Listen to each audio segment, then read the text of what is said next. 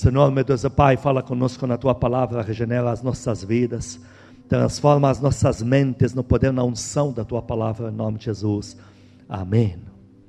Amados, a palavra de hoje é a autenticidade do cristão, dos filhos de Deus. Autenticidade.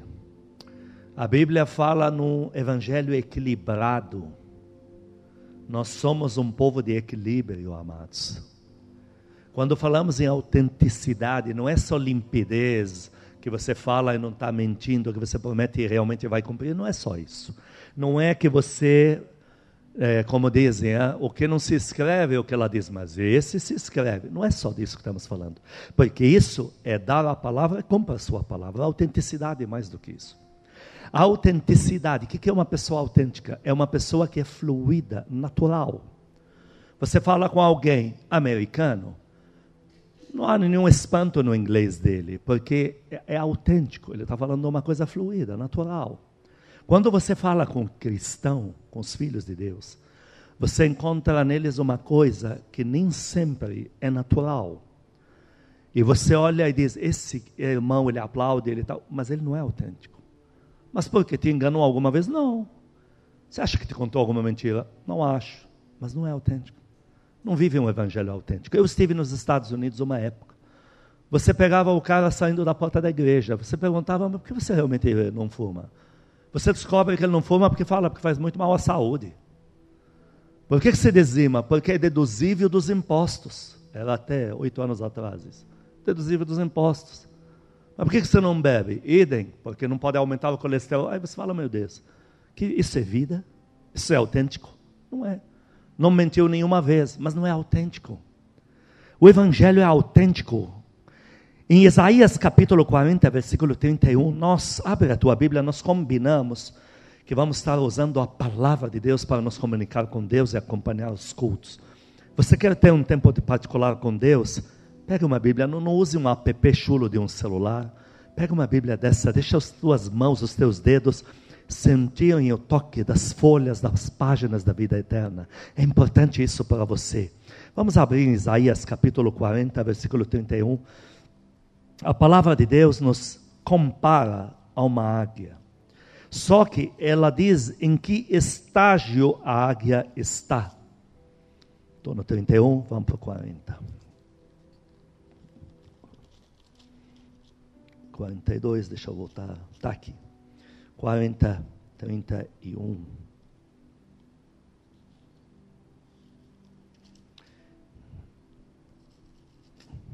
Isaías 40, 31, último versículo aqui da página.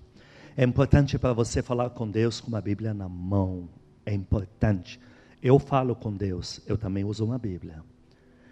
Queridos, deixa eu estar lendo aqui para ter mais, para o meu tempo ser mais rápido. Mas os que esperam no Senhor renovam as suas forças, sobem com asas como águias. Amados, a Bíblia nos compara a águias, só que águias em pleno voo. Interessante entender isso. Sobem com asas como águias. Não diz que você só é como águia. Ele diz que você sobe como uma águia, em, ao estágio que você é. Agora, eu nunca vi na minha vida uma águia subir com uma asa estendida, a outra encolhida. Não tem como ela tem que alçar um voo equilibrado. E a vida do cristão não pode ser forte numa área e fraca na outra. É, dá para acreditar no que falou aqui, mas aqui é tudo surreal. Não dá. A autenticidade tem que fazer parte integral do seu caráter. Muitos de nós vemos Caleb, admiramos o caráter de Caleb, perfil, Caleb significa arrojado. Para nós, o termo cão no Brasil é mais dirigido a demônios, né? é diminutivo. Mas no original, no árabe, depois traduzido para o hebraico, depois para o aramaico, não é diminutivo. Porque Caleb significa, na verdade, Caleb, cão, mas no sentido guardador fiel da casa do seu dono. Muitos de nós ouvimos essa história 100% verdadeira. Isso não aconteceu só no Brasil, numa cidade na grande São Paulo, aconteceu nos Estados Unidos também. Um cachorro sempre ia, o dono dele era só ele e o dono moravam na casa. O dono era operário, pegava o trem. Então, todo dia o cachorrinho ia com o dono. Enquanto o dono saía para trabalhar, o cachorro não voltava para casa, ficava na porta ali. E todos ali do que trabalhavam no trem, tendo compaixão do cachorro, davam comida para ele. E um dia o dono foi e teve ataque fulminante de coração. Nunca mais voltou. Até o dia da sua morte, o cachorro se recusou a sair dali às noites de volta para casa. Não tinha quem conseguisse tirar o cachorro para levá-lo para sua própria casa. Ele mordia as pessoas. E ele ficou ali. E as pessoas ficavam com tanta compaixão, choravam de ver o cachorro não sai. Enquanto o dono não voltar, ninguém mais tira dali. Ninguém, ele não deixava, você não podia encostar nele. E eles davam comida, deram, puseram para ele uma casa, passaram sem que ele perceba, passaram a ser os novos donos dele, mas ele não saiu dali até o dia da sua morte. Queridos, a fé em Deus tem que acompanhar esse raciocínio. Tem gente que não tem fé autêntica. Chega para nós aqui e fala coisas grandes, sai dali, não é a mesma pessoa. Estava lá em casa, debaixo de visitação, você falou coisas grandes. Você creu em coisas grandes, você declarou coisas grandes. Mas uma semana depois parece que a outra asa está encolhida, não é a mesma pessoa. Isso é falta de autenticidade. Tem que ser igual a esse cachorrinho na casa do seu dono, guardador fiel. Nós temos que nos apegar a Deus desta forma. Queridos, a vida com Deus não é um horário marcado, entenda isso. Pergunte lá para a tua pastora lá em casa se ela pode me perturbar se eu entrar para orar. Pergunta para ela. Pode ter lá marcado com não sei quem. E eu com isso. Se eu ficar três horas ali, aí dela. Inclusive nem adianta abrir porque eu tranco a porta. Eu não gosto que jamais alguém me veja chorar. Meu pai morreu, eu venho de uma cultura Está nas minhas costas essa aberração, que homem não pode chorar, porque chorou é efeminado, tem que jogar fora. A pânia. Então, meu pai morreu, eu nunca chorei. Então, se Deus me toca, eu abro um berreiro e porta trancada, porque ninguém perturba. Agora, vê se ela, pergunta para ela se ela tem coragem, depois, três, quatro, não importa, se ela tem coragem de bater naquela porta e me tirar daquele clima. Pergunta para ela. Nem parece que eu estava na presença de Deus, porque quase arrebentou a porta com meu pé de raiva. Ela já sabe disso. Por quê? Porque a minha vida com Deus, ela não é uma hora marcada. Ela não é uma, oh Deus, espera aí às nove, mas é até nove e meia, hein? Existe isso. Horários marcamos aqui como nosso centro de treinamento para você orar, para você retomar, para ter nosso tempo juntos. Mas nossa vida com Deus, queridos, ela é natural. Natural. Eu estava falando, da, já falei para os primogênitos, mas da metade deles, da pastora Maíldia. Como é que se chama a mulher? Lídia, mas não podia ter um nome mais fácil? Bom, Lídia também não está difícil. Como Deus usa ela. Eu, um mês atrás, eu cismei que treino era dos demônios. Eu cismei. Tem sedução, tem sensualidade. Eu não vou mais treinar. Eu não falei para ninguém. Para ninguém. Nem o homem que mais sabe da minha vida, que é o pastor Odinei, que está se formando para psicólogo. Hoje eu chamo ele de doutor. Eu perguntei hoje para ele, doutor, é normal eu, quando eu estou sem dinheiro, ficar nervoso? O que pode ser isso? E eu vi que a medicina legal dele não serviu para nada, porque até agora não respondeu nada, saiu pela colatra. Meu, eu falei, não vou treinar. Fiquei um mês sem treino. Zero, não vou mais treinar. Arranquei tudo que é vídeo meu de internet, não tem, acabou. Ninguém, nem tua pastora sabia, ninguém. Aí a pastora Maíldia, teu nome é Maíldia ou Lídia? Ela me manda um áudio, fiz eles ouvirem hoje. Olha, estávamos orando e Deus mandou te avisar que é espiritual você treinar, que foi Ele que te mandou, porque homem que não treina, tal, a pessoa fica para cá, Deus então não pode liberar muitas promessas, porque tal, pode. Se jejua sete dias sem comer, você tem que dar três dias de reposição, projeto de saturação, tem que comer bastante. Depois você treina. Domingo, ele falou para mim, amanhã você volta para o treino, que ele sabe que eu gosto. Você volta para o treino. Ah, arrebentei hoje, parecia um saci lá, correndo no asfalto, pegando peso. Eu estou a toda, agora, agora ninguém mais me segura. Sabe o que isso chama? Isso chama uma vida autêntica com Deus, uma vida fluida, que Deus fala de tudo, você também vive tudo, vive com intensidade, é o que você é. Então, quando chega no âmbito da fé, você não tem mais dúvidas. O que eu quero te explicar de alguma forma ou de outra, que as dúvidas que você anda tendo, se Deus vai te ajudar ou não, é porque quem não é autêntico no relacionamento, no relacionamento tem sido você. Tem sido você. Uma filha me mandou, lógico, nunca deu nomes, né? mandou por engano lá, me convidando. Tal. Eu nem respondi, sei que ela mandou para mim. Lógico que não mandou para mim.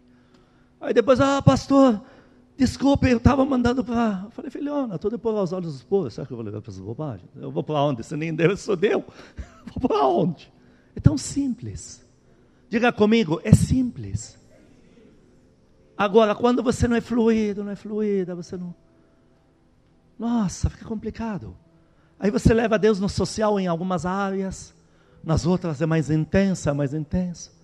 Mas quando chega na hora de pegar um demônio por ele no inferno, tua fé vai falhar e você vai culpar Deus. Não, faltou autenticidade no relacionamento. A tua fé, ela é, entenda uma coisa, ela não vai ser repassada a você pelo nosso seminário aqui. Não vamos conseguir te passar. Nós, o máximo que podemos fazer é levantar sua fé. Nós não conseguimos passar disso. Mas levantar sua, sua, o que já é seu, fé. A fé só vai nascer em você, oriunda de um relacionamento sadio com Deus. Uma coisa fluida e autêntica. Você não pode mais, nunca, ter dúvidas, nunca mais nunca mais da importância do teu relacionamento com Deus. Sabe por que é que o cristão limita a sua vida com Deus? Sabe por que o crente ora, lê um capítulo por dia? Então é um capítulo. Ai de Deus se pedir dois versículos a mais, como eu falei no domingo. Olha, estou em jejum. Sétimo dia vai falar com o árabe não comer. Mas eu falei para vocês, antes de sair do jejum. Se ele pedir mais dias, eu continuo agora. Agora tem crente que, olha, Deus, é um capítulo por dia, não é?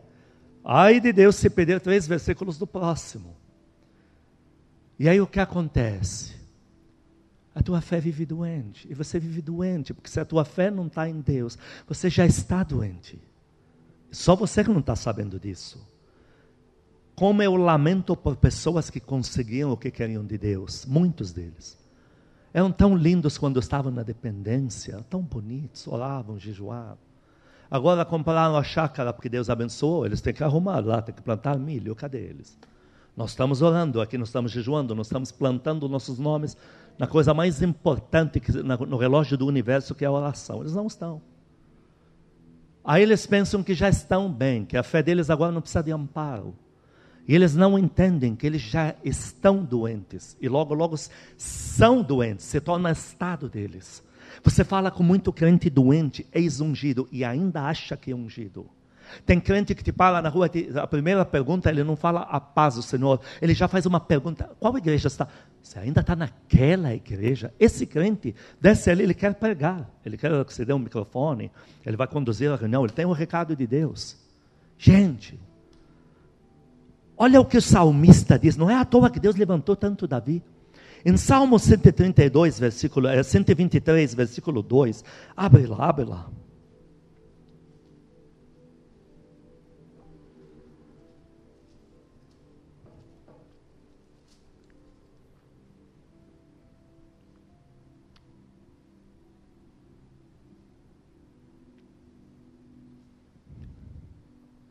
Salmo 123, 2: Como os olhos dos servos estão fitos nas mãos dos seus senhores, e os olhos da serva na mão da sua senhora, assim os nossos olhos estão fitos no Senhor, nosso Deus, até que se compadeça de nós, até que cumpra a nossa fé, nos atenda.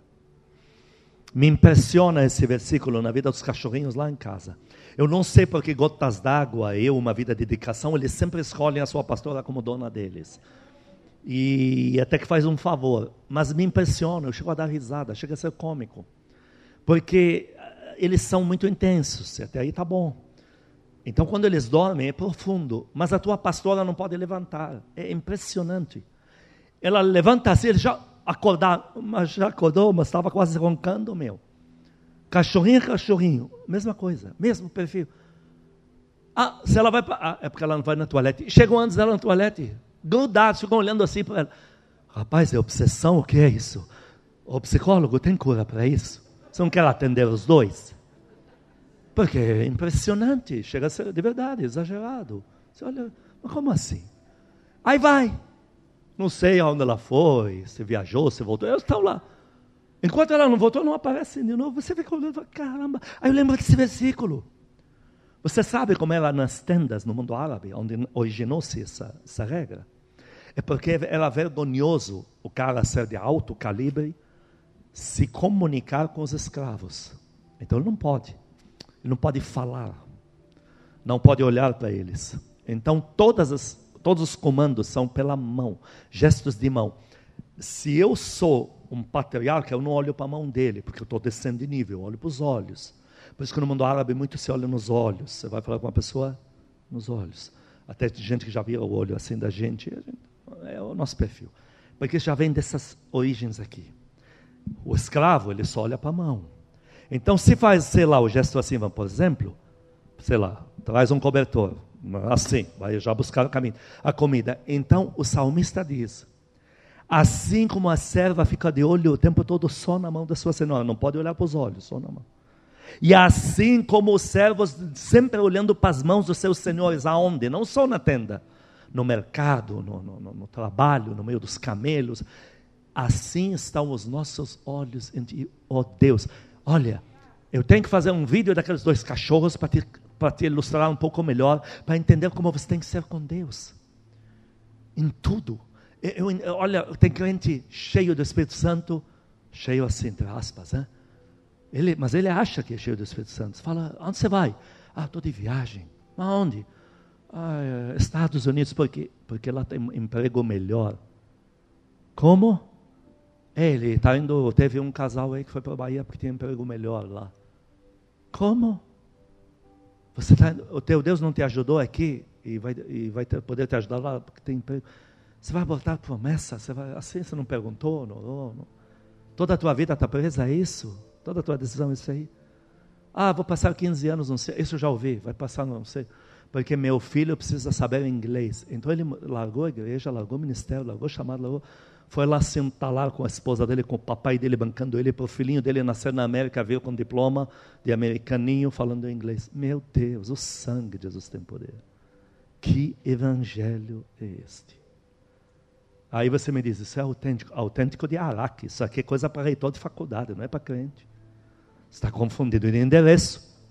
Eu falei para o pastor Ednei, tira comigo carta de caminhão, você vai usar mais do que essa porcaria que você quer fazer, de ser psicólogo.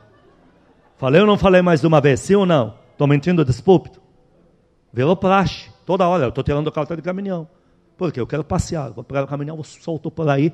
Nenê quer paz. Quero espairecer um pouco. Ele pega outro caminhão atrás de mim, vamos alugar dois. Você vai usar muito mais do que essa porcaria que está estudando aí, que na primeira pergunta não sabe responder. Por que, que os cachorros têm essa obsessão pela sua pastora? Responde aí.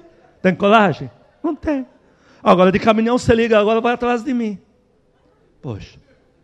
Não, tem coisa que a gente se engana de endereço. O cara sobe, ele está ele tá aperreado, está enfesado. Mas que foi? Não me deram o microfone para eu dirigir o louvor. Mas você está achando que você está onde? Numa orquestra que vão pagar mais na ópera quem quem está com vara? Não, você está tá pirando, rapaz. Escolha a tua. Não tem Espírito Santo na tua vida que levanta quem quer, rebaixa quem quer, educa. Não existe isso. Não existe.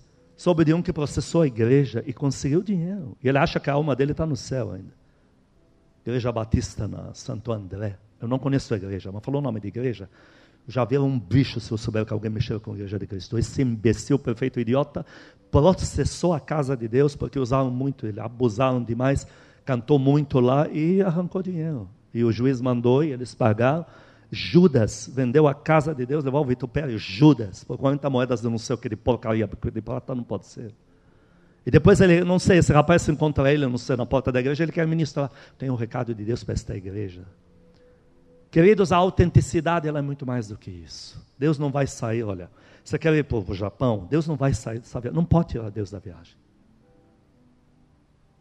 Por isso que eu te falo, eu até peco aos pés da cruz. Eu peco e falo, ó oh, Deus, errei de novo.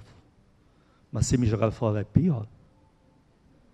É, é um filho que chega para o pai e fala, oh, pai, mas se me bater é pior, porque a mãe não consigo nem buscar a, o supermercado para a mamãe. É verdade. Você vê que só vai levar um tapa. Deus sabe o que fazer comigo. Isso é autenticidade. Não esconda nada de Deus. Viva com Deus. Tua vida seja intensa com Deus. Abrace a Deus, abrace a causa de Deus. O Senhor Jesus não era só quando na frente da multidão muito espiritual. O Senhor Jesus não dava graças a Deus nos pães, porque a multidão estava vendo.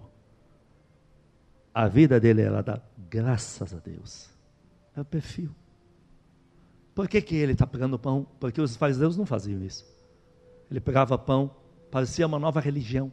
Está introduzindo uma nova religião. O que, que é? Ele quer aparecer. E os fariseus usavam isso para criticar ele, para deixar a multidão confusa, dizendo: Mas isso não está no Torá.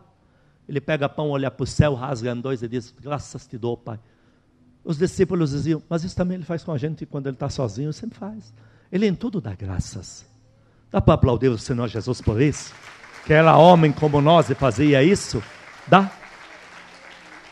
Então, então você aplaudiu a tua vida, que é autêntico, que é autêntica. Vai, está com Deus. Volta, está com Deus. Quando você tem uma vida autêntica com Deus, tudo fica fácil. A polícia, entenda uma coisa. Entenda. A polícia, antes era só da, do Canadá, federal, estadual, depois passou a ser adotado mundialmente. Ela fica de seis a oito meses com o dólar autêntico na mão. Ah, vou estudar todas as religiões para ver se realmente. Aí que você vai ficar endemoniado. Na terceira religião, você já vai estar com um saci no corpo, com um bicho na testa. Não é o que a Bíblia ensina. Eles ficam seis a oito meses, o dia inteiro, olhando para o dólar, passando a mão no dólar, pondo no bolso, tirando do bolso, folhando, virando. Para quê? na primeira vez que vier o dólar, não importa se foi feito pelo fabricante de Araque, se foi feito pelo Alibaba lá de Bagdá, quem que fosse, não é igual, igual aquele, é lixo, é fraude. Não ficou fácil? Assim é no Evangelho.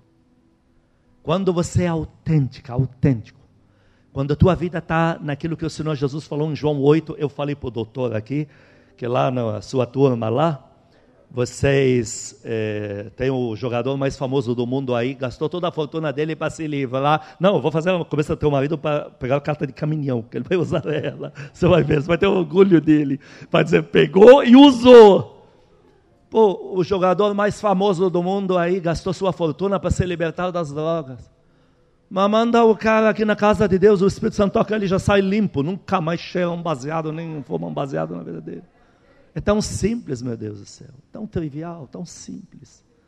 Eu já vi tanta gente, eu mesmo era um saci, um endiabrado, viciado em tudo. tudo que você não drogas, mas eu, eu, já era uma droga. Você andava comigo, ficava tonto. Por isso que eu não vou me consultar com ele para não deixar ele louco. Meu, põe na frente do Espírito Santo num encontro. Sai limpo. Aplaude a Deus por isso. Sai limpo. Acabou. Acabou. Ah, porque não sei o quê, eu, o homem que a esposa se converteu, porque ele era um cavalo, um cigano lá da região cigana na, na Espanha, eu conheço ele. E o testemunho da esposa da conversão é porque ele foi tomado pelo Espírito Santo. E ela acreditou que aquilo era, é o Espírito Santo, porque o pastor falou, deve ser demônio, porque eles não criam nessas coisas. Ela falou, não pode ser demônio. O pastor, mas qual é a garantia que você tem? Porque aquele era um cavalo. Não podíamos falar com ele. Mas esse é uma seda. Ele olha sorrindo para mim, para os filhos o dia inteiro. Não pode ser demônio, pastor. Foi isso que fez ela aderir ao Evangelho de verdade. Um encontro com o Espírito Santo. Um batismo com o Espírito Santo. autenticidade. Quantas coisas, quantas feridas já me lançaram nessas costas, quantos açoites. Quanto sulco, como a Bíblia fala, como Davi fala, fizeram nas minhas costas. E Deus sempre me diz: Eu tenho o remédio. Eu tenho. Aí você vai, não, vou fazer, porque tal. Aí chega diante de Deus, um encontro. Está perdoado, não lembro de nada, e viva em paz, e me deixa em paz, e está todo mundo feliz. Pronto. Um encontro. Uma manhã com Deus, uma madrugada. O Espírito Santo trabalha com convencimento. Então é mais difícil. Porque é diferente de você ordenar, você ter que convencer. Mas uma coisa, olha, eu não tenho mais. O velhinho aqui tem idade nas costas, não acredita em cabelo tal e tal. Não acredito. Olha, deixa eu te falar algo. O Espírito Santo, quando quer convencer, ele convence. Aplaude ele, por isso aplaude. Ele convence quem quer, como quer. Quando chegar a vez dele, ele faz. Quando é a hora dele, você vai conhecer o milagre. E você vai ver como ele convence rei. Imagina o copeiro não pode entrar na presença do rei, como se o rei fosse um deus também. Coitados desses reis aí. Você imagina onde estão, tudo lá embaixo. Aí não pode entrar na presença do rei triste, porque perde a cabeça. Nossa, outra vez quero saber quem é esse rei. Aí o copeiro entra, ele era escravo da linhagem dos escravos. Neemias, ele entra triste. O rei vê ele triste. Estou triste, vou mentir. Descobri que a cidade lá, de onde viemos, está tudo destruído. Não só o rei não mata ele, como dizia, e o que você quer que eu faça? Olha, me libera para lá, que eu corrijo tudo. Pode ir, o que mais? Quer saber? Me dá carta, me dá material, me dá. O que você quiser, eu dou. Não existe. Mas Neemias diz: Mas a boa mão do Senhor estava comigo. O Espírito Santo convence. Aplaude ele outra vez, aplaude em nome de Jesus. O Senhor falou um versículo em Mateus 25, 21 sobre o pouco e o muito.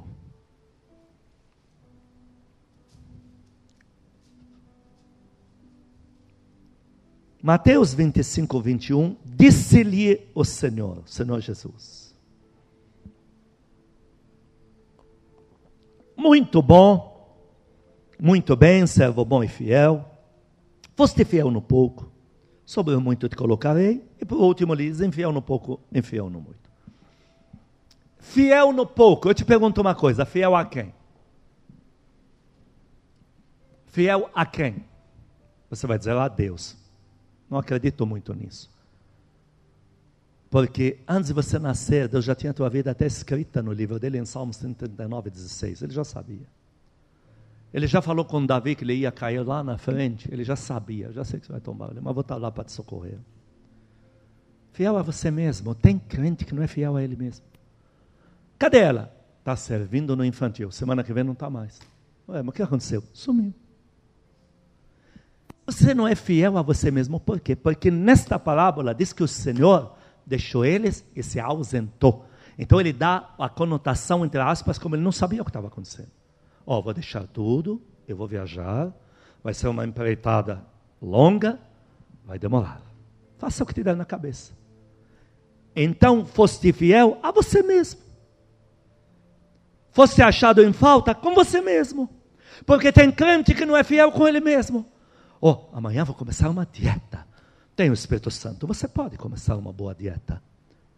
Chegou o terceiro dia, não está mais. Mas é, enjoei, deu não sei o que lá. Não é fiel a você mesmo. Não estou dizendo agora que não terminou a dieta, que Deus está com raiva de você. Não vamos também exagerar. Mas vamos levar para as coisas espirituais, não é? Você falou que ia orar todo dia, não falou? É a terceira vez que você fala e não faz. E depois vai dizer que a fé falha porque Deus realmente enrola, procrastina, porque tudo que é dele é tão longo, porque tarda, Deus tarda, mas não falha. Em qual Bíblia você leu que Deus tarda, meu Deus do céu? A minha Bíblia diz que ele não tem um limite para operar. Um limite. Todos os milagres que ele fez, ele falou: amanhã, a estas horas, vocês vão ver o milagre. Que limite é esse? Quer um maior limite do que dar comida um mês inteiro de carne extra para o povo de Israel, quase 4 milhões de almas. E Deus falou: amanhã vai estar tudo pronto. E amanhã estava lá. Quer mais do que isso? Moisés, vamos morrer agora. Então o milagre tem que ser agora. Vamos dividir o mar no meio. Mas agora, não teve que ser amanhã. Deus não esperou até amanhã. Olha, preciso fazer um mecanismo, umas manobras, uma logística, um sincronismo. Não teve isso. Tem que ser agora. Vai ser agora. Agora, nós não somos fiéis a nós mesmos. Por quê? Porque ninguém está vendo. Esses aqui, ninguém estava vendo. Esse que fez bem feito, fez e ninguém estava vendo. Só no acerto de contas que veio tudo à tona. Esse que não fez, ninguém estava vendo. Só no acerto de contas. Os dois aparentemente eram donos de muita coisa. São do, da confidência do seu Senhor. A eles se bate continência, porque quem colocou eles é o Rei Jesus Cristo. Mas no interno com eles mesmos, um é fiel a ele mesmo, uma é fiel a ela mesma, outro, outra não. Entenda que a autenticidade, você não, o que eu quero te explicar com isso? A Deus você não vai enganar, você está enganando você mesmo. Por Deus em três caminhos, no quarto você não entra. Isso deve ser em todas as religiões dos demônios, não no Evangelho de Cristo. O Senhor falou que nós, o quê? Somos servos dele. É o melhor Senhor do mundo, mas também somos servos. Somos filhos de Deus, irmãos menores dele, mas somos servos também. Paulo falou: você se vendeu como servo para ele, ele agora é teu dono. Não dá para separar. A minha moto, eu já falei aqui, eu falo para todo filho, pastor, quero uma moto. Não pegue uma moto, não vale a pena. Mas, pastor, você faz cada loucura, cada um que me vê aí a 140 no corredor. Eu faço, eu empurro as montinhas tudo para fora, ponho a língua de lado. Ah, já chuta aos seus filhos de uma filisteia, sai daí. Mas eu sei a cobertura que eu tenho, eu sei a proteção, conheço o anjo que me serve. Está me entendendo? Só que eu pego a moto e já digo, é o Senhor que me guarda, mas depois dali agora é comigo. Deixa que eu sei o que eu faço. Mas espera, eu sei quem eu sou, eu sei o que Deus quer de mim.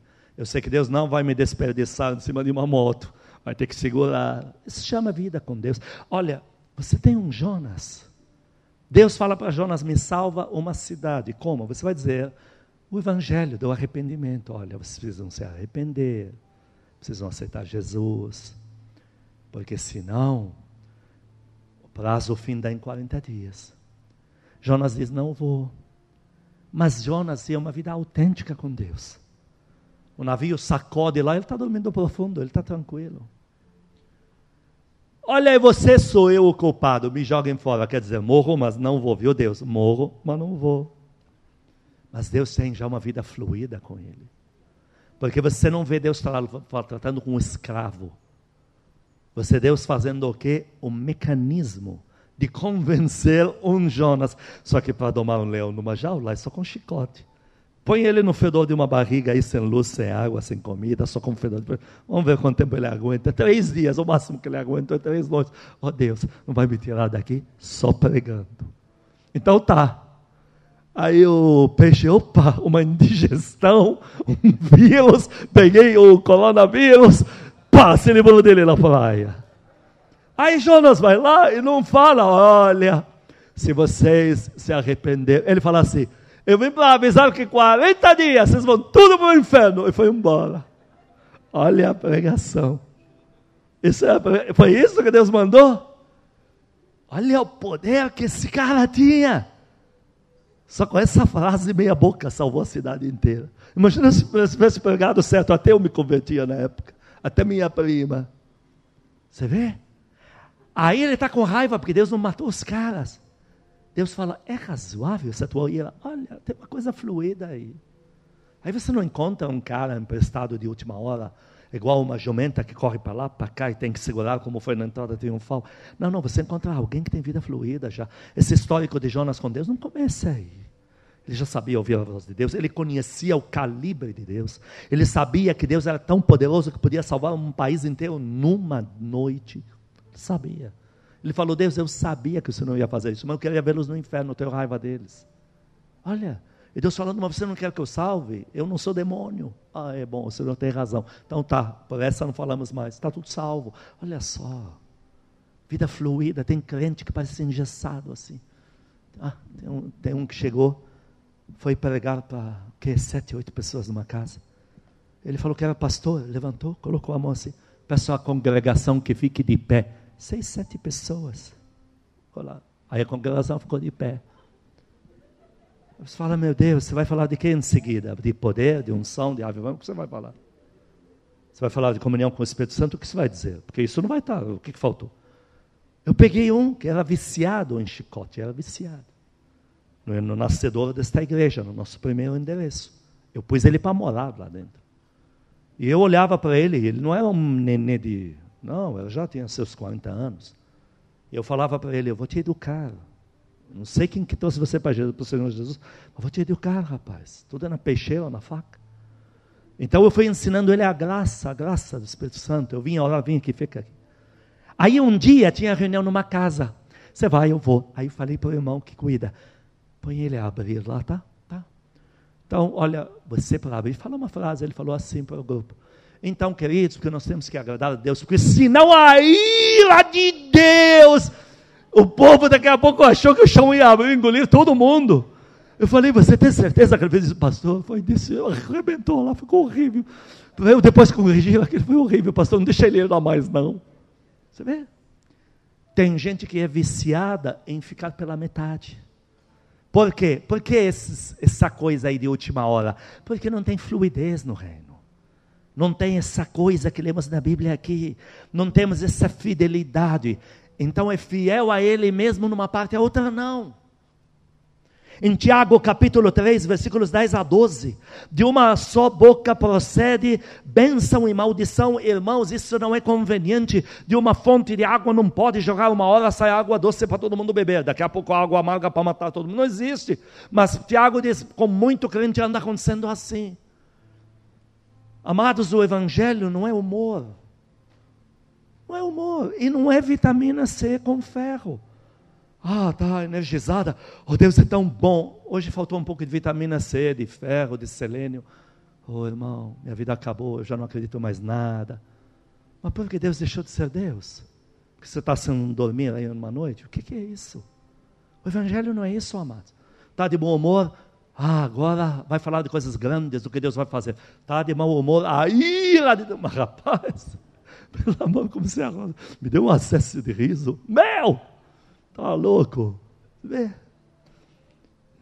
Tem cada coisa que a gente fica falando, meu Deus, não aprender assim.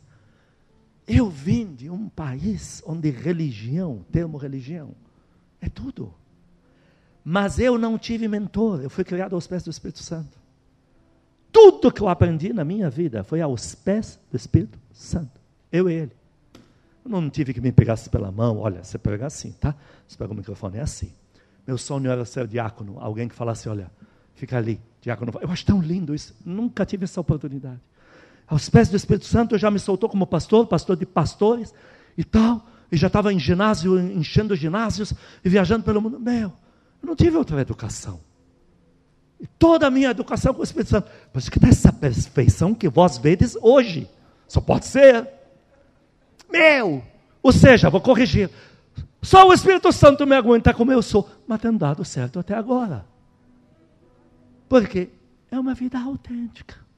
Deus já sabe como eu sou. Quando Ele quer pesar a mão, Ele sabe. Quando eu falo, não vou fazer. Isso existe? O Senhor fala que existe. Quando o pai fala, o outro diz, não vou fazer, mas depois vai. Ele diz, não, ele fez. Eu já tive isso na minha vida. O Senhor falou, eu falei, não, eu não vou. Ele queria que eu fosse para Portugal. Não vou. Falava que eu não vou, porque eu estava com raiva, não vou. Não tinha nada a ver com Portugal. Estava com raiva de outras coisas. Não vou. Estou falando que não vou. Aí ele me mandou um negócio lá, quase fui preso. Falou, ou você vai para Portugal ou para América. Ou você... Não, vou lá. Quer dizer, não, eu vou. Aí tudo terminou em paz. Eu. Isso se chama vida fluida com Deus. Dá para dar glória a Deus? Aplaude a Deus por isso, aplaude. Eu estou sentindo a presença de Deus, queridos. Deus falava como lá na história do dólar, conheça o que é autêntico. Ele dizia em Deuteronômio 17, 18, 19: Olha, você vai ler a minha palavra da verdade, todos os dias da tua vida vai ler, vai ensinar os teus a lerem.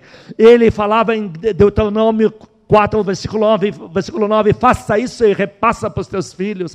Tenha comigo uma vida diária, uma vida fluida, e veja o que eu vou fazer na tua vida.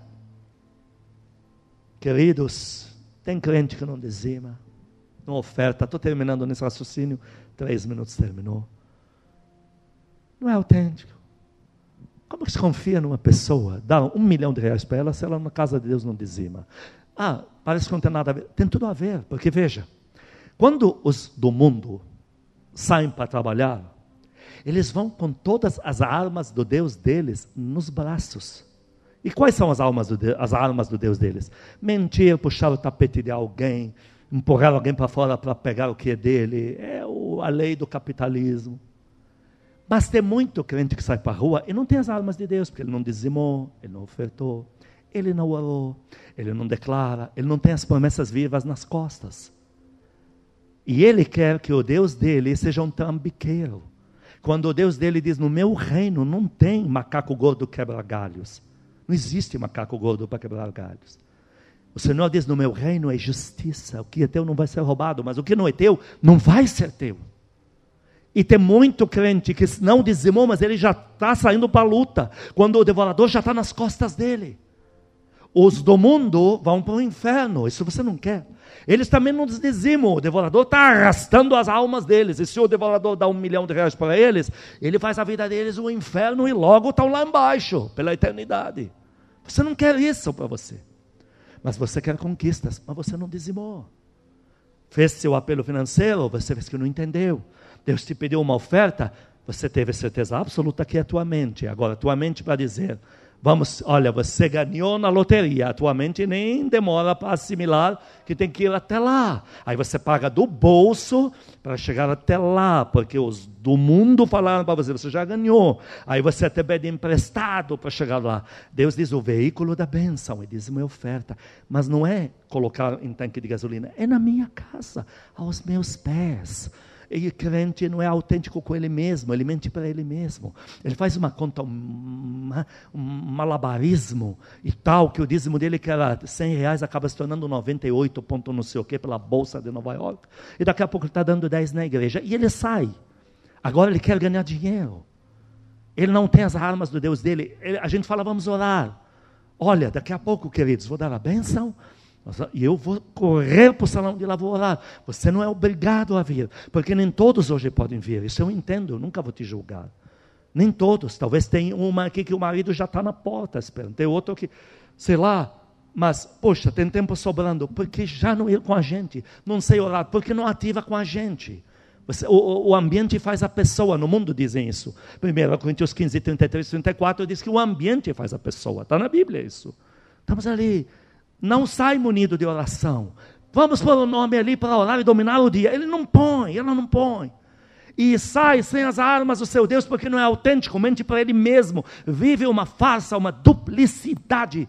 Segura o dólar verdadeiro, segura o falso. E depois quer discernir a diferença. E depois está dando razão para o falso, porque está mais fácil. Queridos, nós temos que sair daqui com as armas do nosso Deus. E as armas do nosso Deus são constância. O Senhor Jesus não pode entrar na tua vida das seis da tarde até a meia-noite. É constância. Na hora que você está no chuveiro, Ele está lá. Na hora que está dormindo na cama, Ele está lá. Na hora que está no carro, Ele está lá. Na hora que você entra no avião, Ele está lá. Na hora que você vai fazer uma venda, Ele está lá. Eis que estou convosco todos os dias, até a consumação dos séculos. Quem quer isso? Aplaude forte, aplaude em nome de Jesus. Põe a mão no teu coração. Diga para ele, Senhor Jesus, diante da tua palavra, eu peço perdão. Se de alguma forma não tenho sido autêntico ou autêntica, comigo mesmo comigo mesma, eu peço perdão. Se tenho duvidado do Senhor, se por falta de autenticidade, não tenho vivido a nossa comunhão como deveria ser. Peço perdão de verdade. Igreja, faça isso em nome de Jesus. Diga, amado Espírito Santo, eu peço perdão. Se de alguma forma abandonei o Senhor, se impus regras para o Senhor, eu peço perdão se não estou mais na nossa comunhão. A partir de hoje, o Senhor está de volta no centro da minha vida. Diga para Ele de todo o coração: o Senhor está de volta em tudo que eu sou, tudo que eu faço, tudo que eu pretendo ser. O Senhor já está dentro dos meus sonhos dos meus desejos. Eu te amo. Diga para Ele, você vai cumprir, porque Ele vai te ajudar a cumprir, Ele vai te ajudar. Diga, eu estou de volta. Amando o Senhor de todo o meu coração, toda a minha mente, todo o meu entendimento. Pai Celestial, eu vou procurar no mundo inteiro e não vou achar um Pai tão bom como o Senhor. Toca-me agora. Recebe-me nos braços de volta. Porque eu estou de volta com tudo. Eu estou por inteiro, por inteira nas tuas mãos. Eu só tenho um Pai de verdade. O Senhor é meu Pai. Eu te amo. Eu estou de volta com o Senhor todas as horas. Penúltimo gesto, igreja, abre as tuas mãos. Diga: Eu recebo as armas da autenticidade do Evangelho. Eu recebo de volta as armas do equilíbrio de Deus. Eu recebo de volta o poder que o reino de Deus me dá. Estende as mãos à tua volta, último gesto, eu e a minha casa. Não terminaremos na miséria. Nosso fim não será trágico, mas será glorioso em Deus. De muita prosperidade, para a glória de Deus, para a nossa alegria. Em nome de Jesus, eu chamo poder no teu coração, glória de Deus sobre a tua vida eu chamo unção do amado Espírito Santo, revestimento espiritual. Eu arranco da tua mente todas as obstruções da comunhão com Deus. Todos os obstáculos eu arranco da tua frente agora. E eu declaro você livre para ter uma oração, uma vida de oração fluida, uma vida de comunhão de mãos dadas com o amado Espírito Santo. Que você, a partir de hoje, possa ser a pessoa mais feliz da face da terra por ter mais tempo do que todos nós aqui, por ter mais tempo todos os dias com o Espírito Santo. Que o Senhor te levante com poder e cumpra a sua vontade na tua vida. E a única coisa que prevalecerá na tua vontade, na tua vida, é a vontade do Pai celestial. Que o amor de Deus Pai as santas consolações do Espírito Santo, a graça eterna do nosso Senhor Jesus Cristo sejam com os amados e com todo o povo que ama a Cristo na terra de hoje para todo sempre. Amém amém. Aplaude a Deus, aplaude.